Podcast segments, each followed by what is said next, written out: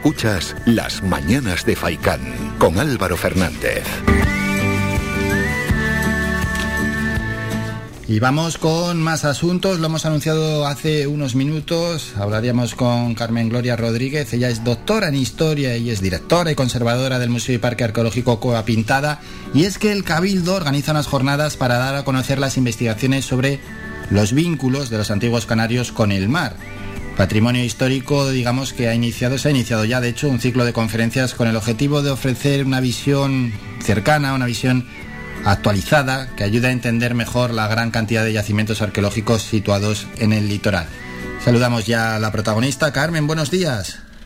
Hola, muy buenos días y muchas gracias por el interés en este tema. Nada, y gracias por atendernos. Y ya directamente, ¿cómo surgen estas jornadas?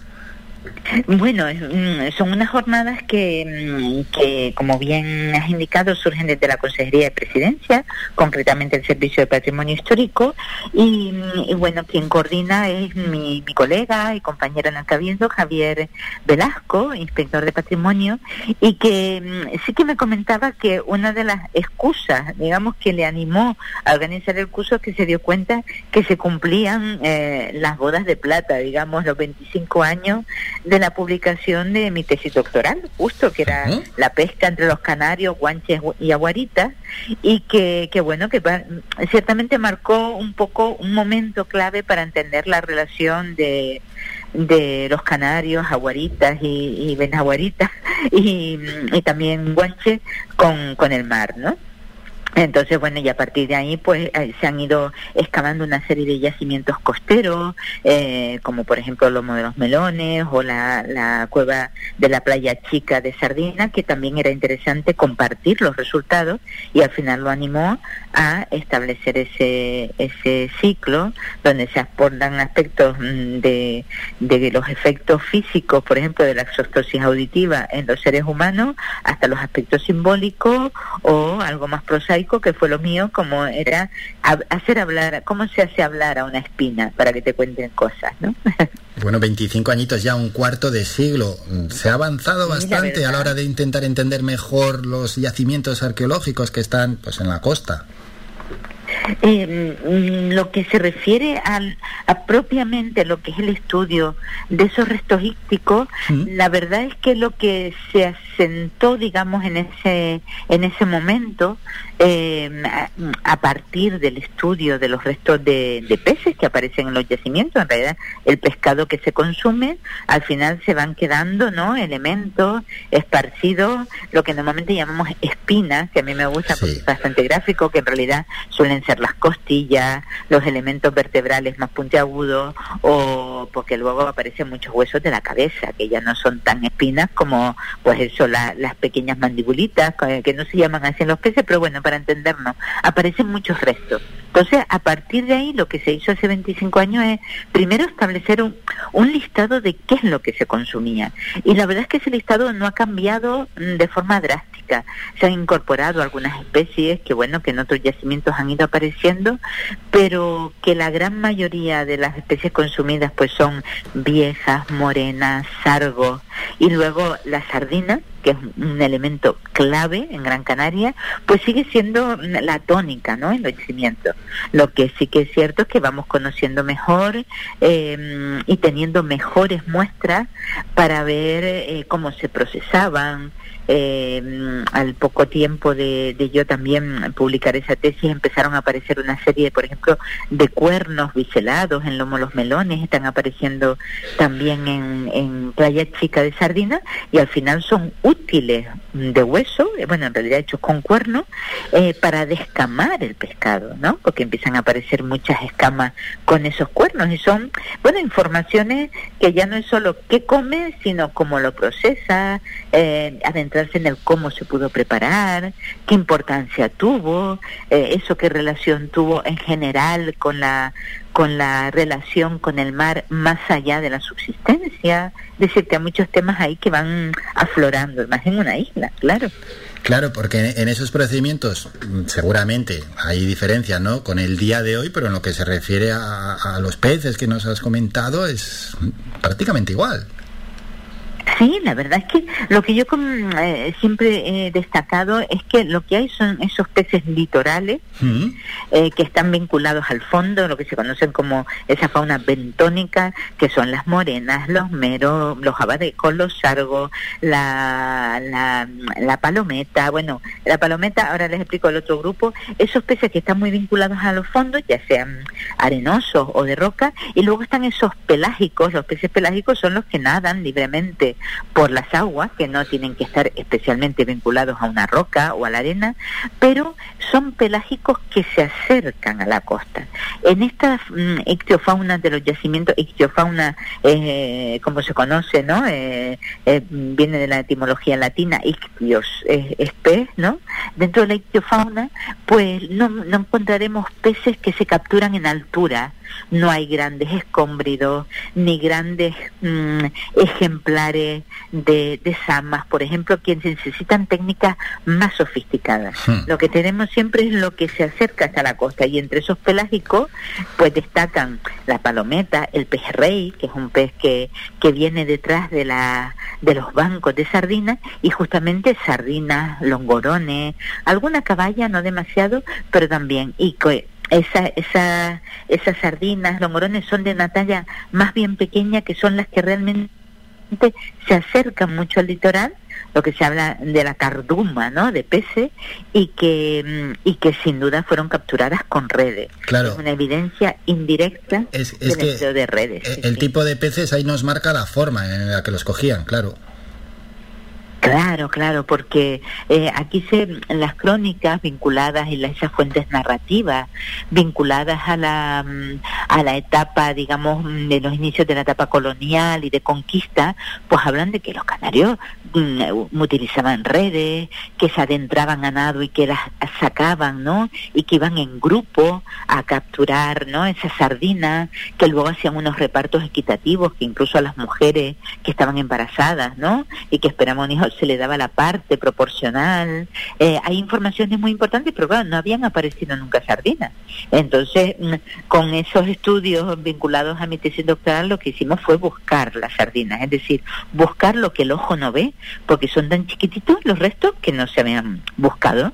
Entonces, para eso hay que hacer muestreos, hay que lavar las tierras, hay que mm, procesarlas de una forma muy peculiar y en esa tierra que se va procesando con muestreo, de repente empiezan a aparecer vertebritas y vertebritas y huesos de, de la cabeza y del cráneo de especies pequeñas, estaban ahí lo que no los habíamos visto, ¿no? Solo, solo sacábamos lo que se veía a simple vista al excavar o lo que se encontraba en esas cribas en seco, ¿no? Que siempre arqueólogos y arqueólogas pues hacen cuando llevan la tierra y lo vemos eh, en esa, en esa mm, tarea de cernir la tierra que sacan y recuperar en el sedazo, pero sedazo de malla muy amplia, pues los restos que se ven a simple vista.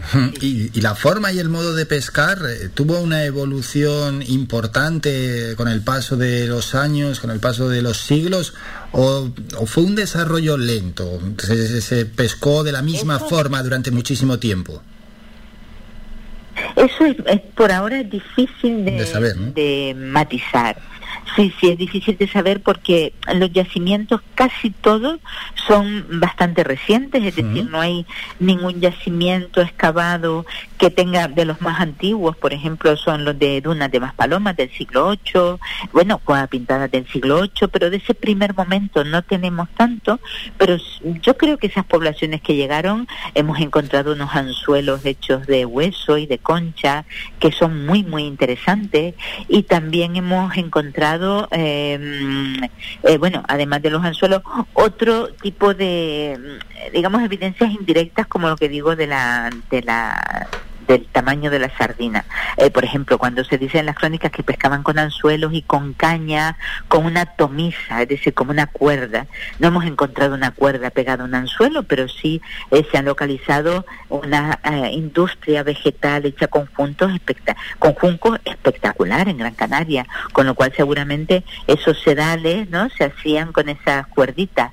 Luego hay, hay técnicas muy eh, sencillas, entre comillas, que requieren un conocimiento del medio, como es recuperar los peces en los charcos, fabricar muretes, ¿no? Para que se queden en la... Cuando hay pleamar, una especie de trampas. que luego al salir pues se queden Claro, de trampa. Entonces hay muchas eh, técnicas que seguramente fueron utilizadas, aunque no tengamos la certeza al 100%, pero ver si eso cambia a lo largo del tiempo es más complejo, ¿no? Es más complejo.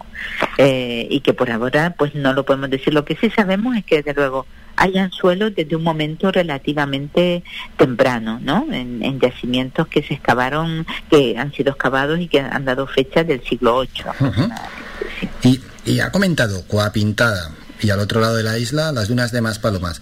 ¿Hay alguna zona que sea más rica en cuanto a restos arqueológicos? ¿Alguna zona que se vea claramente que, que está en la mayoría de restos arqueológicos? ¿O están divididas, eh, pues, bueno, pues en el norte, en el sur, en el este, en el oeste? ¿O hay alguna zona igual de nuestra isla que esté más excluida en cuanto a estos restos que nos den también esas pinceladas, ¿no? De dónde se practicaba más la pesca o menos. Claro que tiene que ver, lógicamente, con los asentamientos.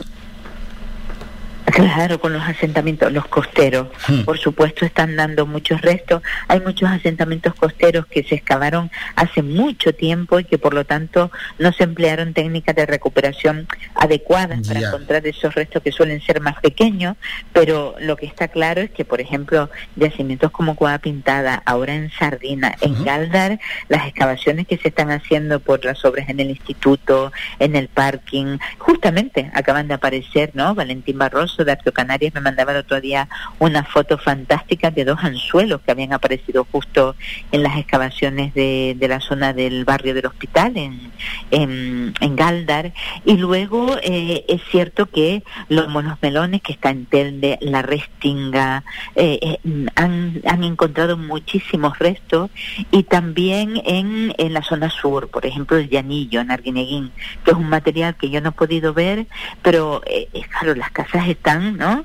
al pie ¿no? de la playa, con lo cual es lógico que tuvieran en los caserones, por ejemplo, que son excavaciones también antiguas, pero había un buen número de restos de peces. Entonces, eh, lógicamente en el interior son menos abundantes, que no quiere decir que no se consumieran, porque hay eh, una cosa es la práctica directa de la pesca y otra es el poder llevar desde jarea, filetes, pejines, una suerte de pejines que sabemos que seguramente lo dicen las conecas, se secaban al sol, las sardinas y los pequeños pescaditos para conservarlos, claro, para cuando hay mucha mucha pesca, pues poder luego tener fuentes de proteína mm, acumulada para consumirlas también el resto del año. Entonces, no hay duda de que los costeros pues tienen una mayor presencia. Y yo no diría que más en el norte o en el sur, en toda la isla, ese recurso, ese litoral provechoso se, se mm, utilizaba tanto para pescar y no nos olvidemos el otro gran recurso que hay en el litoral que son esas lapas, burgao, canaillas, es decir que el marisqueo también era muy muy relevante, ¿no? Muy relevante en esta sociedad canario masije, claro que sí. Pues estos y muchísimos más asuntos se pondrán encima de la mesa en estas jornadas, ¿no? Para dar a conocer las investigaciones sobre los vínculos de los antiguos canarios con el mar. Arrancó, bueno, con encima fue este pasado 29 de septiembre, mm, te tocó, de verdad, exponer todo lo que estamos comentando, pero ya en este mes de octubre y noviembre, sobre todo para anunciárselo a los oyentes, habrá más jornadas, en concreto cuatro, ¿no? Sí, hay cuatro. Sé que la próxima, hmm. ahora no tengo el programa, la verdad, que en la cabeza, pero como me lo apunté en agenda para ir, el día 13 será la intervención de Verónica Alberto. Sí. Eh, las, charlas son a las 7 de la tarde y es verdad que hay solicitarlo a través de la plataforma de, Patrimonio Histórico. Entrando en la web de patrimonio que es todo tuyo, eh, se puede ver cómo eh, se hace la inscripción y sobre todo que por a través del Facebook Live también se puede ver en casa. Qué bueno. Ya, eso está muy bien. ¿eh? Los aforos están muy controlados. Sí, sí, eso está muy bien porque muchas personas me siguieron y es verdad que tenía, bueno, luego las las colegas, ¿no? Que te siguen. Mm. Una, una compañera arqueóloga también, pues, Lisboa había podido verlo. La verdad es que esa es la magia, ¿no? Ahora de, la, de las redes y de esas retransmisiones en streaming. Y luego eh, también van a estar y se va, quedarán grabadas cuando esté el ciclo en la página web de, en el canal YouTube de, de Patrimonio. Y creo que YouTube también lo retransmitía, pero costaba un poquito más, ¿no? Eh, había que esperar y, creo que dio algún problemita más en mi sesión, por lo menos, y que era mucho más seguro verlo por Facebook o sea que el día 13 de octubre ya hay otra cita. Sí, eh, sí. sí, es a las 7, bueno, es en la sede del Cabildo, mm, se puede ver a través de streaming para el que en el hall de entrada, Para el que no se quiera desplazar o no puede desplazarse o está en cualquier otra parte del mundo, pues hombre, ah. lógicamente no va a poder ir a la sede del Cabildo. Y como nos está comentando en este caso Carmen Gloria, pues el título es Al borde del mar, la ocupación del litoral Gran Canario en época aborigen por Verónica Alberto Barroso, ella es y luego el 27 de octubre hay otra charla, otra conferencia también. El título es El yacimiento de la cueva de Playa Chica de Sardina, eh, municipio de Galda, en una visión diacrónica de la explotación del litoral marino. Estará Jonathan Santana y estará Jacob Morales. Y luego en noviembre hay dos más, una con fecha el 10 de noviembre y otra el 23 de noviembre. Bueno, para eso queda tiempo, pero lo que queremos decir y recordar a la gente pues es eso, que en patrimonio histórico pues entren en la web, se informen, vayan apuntando la cita y así estén pendientes de todo lo que allí se hable y se exponga, ¿verdad? Porque al final la verdad es que es realmente interesante. ¿eh? Sí, las personas que acudieron estaban, la verdad es que las plazas se cubrieron todas, ahora con la pandemia es verdad que creo que hmm. había 30 disponibles, pues eh, sí que les llamaba la atención porque a veces se habla mucho de, de necrópolis, de poblados, de graneros y algo tan cercano como puede ser el mar, pues no se aborda de una forma tan frecuente, con lo cual eh, sí que estaban en general el público que estuvimos luego allí, tanto mi colega eh, Javier Velasco, Verónica Alberto también estaba allí ese día, pues hablando con las personas que habían ido, y además eso con perfiles muy distintos, es decir, sencillamente interesados e interesadas en el conocimiento del pasado de, de la isla y que no tenían una especial vinculación con la profesión, digamos, pues salieron eso, muy contentos de, de, ese, de ese tema que no suele ser abordado generalmente, que es el, litoral marino como una fuente de, recursos, de, espacio para vivir, de relación más allá de, lo que es la subsistencia, es una relación simbólica también, donde ahí tenemos unas referencias fantásticas, por ejemplo, de, de los retos a la hora de nadar, nadaban ellos y ellas, y que algunos, ¿no? Los guanartemes pues tenían como recreo ir a ir a bañarse, que las maguadas y acudían que eran buenos nadadores. Bien para hacer sus ritos. Sí, sí, era muy bueno. Y esa conferencia de Teresa Delgado eh, quedará en, en, yo creo que ella la da en noviembre, eh, versará justamente sobre esa deformación que se produce en el oído, que se conoce como exostosis auditiva y que eh, es propia de las personas que permanecen mucho tiempo en, en el agua, eh, sobre todo en aguas frías. Entonces los surferos, las personas que hacen buceo, eh, pues todos ellos suelen tener esa deformación y claro, al analizar los muchísimos cráneos que hay en el Museo Canario y de muchos de ellos procedentes de necrópolis vinculadas a la costa, pues hay una gran prevalencia de esa exostosis tanto en ellos como ellas. Es decir, que, la, mm, que esas referencias de las fuentes narrativas a ese hábito ¿no? que tenían eh, esas poblaciones, pues se confirman ¿no? directamente con, esa, con ese análisis de, de los cráneos.